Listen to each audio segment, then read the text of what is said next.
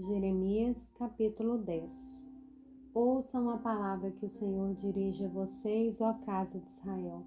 Assim diz o Senhor: Não aprendam o caminho dos gentios, nem fiquem com medo dos sinais nos céus, porque com eles os gentios se atemorizam. Porque os costumes dos povos são vaidade.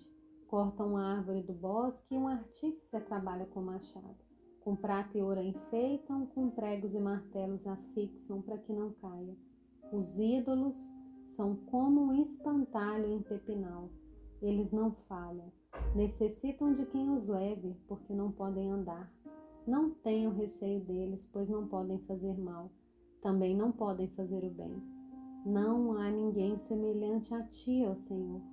Tu és grande, e grande é o poder do teu nome. Quem não temeria a ti, ó Rei das Nações? Porque isso te é devido. Porque entre todos os sábios das nações e em todo o seu reino não há ninguém semelhante a ti.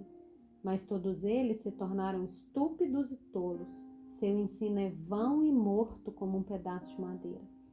Trace prata batida de Tarsis e ouro de Ufaz os ídolos são obra de artífice e de mãos de ourives.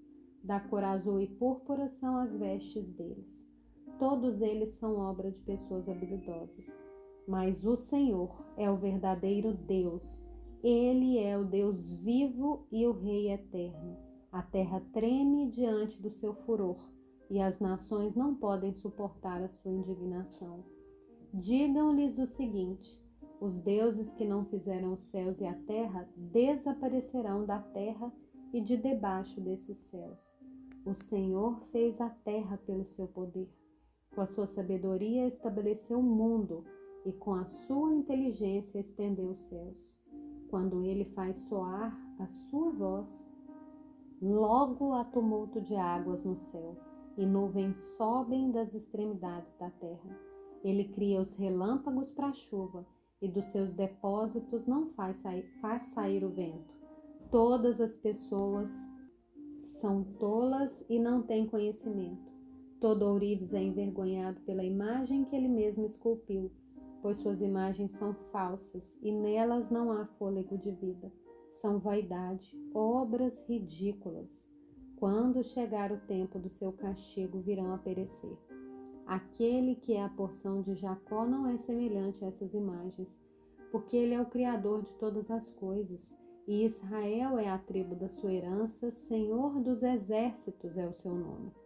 Ajunte do chão seus pertences, ó filha de Sião, você que mora em lugar sitiado. Porque assim diz o Senhor: Eis que dessa vez lançarei fora os moradores da terra e os angustiarei para que venham senti-lo. Ai de mim por causa da minha ruína. A minha ferida é muito grave. E eu dizia: certamente esse é o meu sofrimento e eu posso suportá-lo. A minha tenda foi destruída. Todas as cordas se romperam. Os meus filhos se foram e já não existem.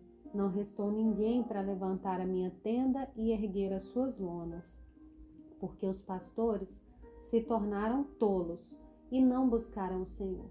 Por isso não prosperaram e todos seus rebanhos se acham dispersos. Eis aí um rumor.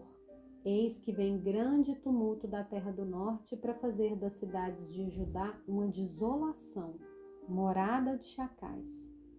Eu sei, ó Senhor, que não cabe ao ser humano determinar o seu caminho, nem cabe ao que anda dirigir os seus passos. Castiga-me, ó Senhor, mas em justa medida, não na tua ira, para que não me reduzas a nada. Derrama o teu furor sobre as nações que não te conhecem e sobre os povos que não invocam o teu nome, porque foram eles que devoraram Jacó.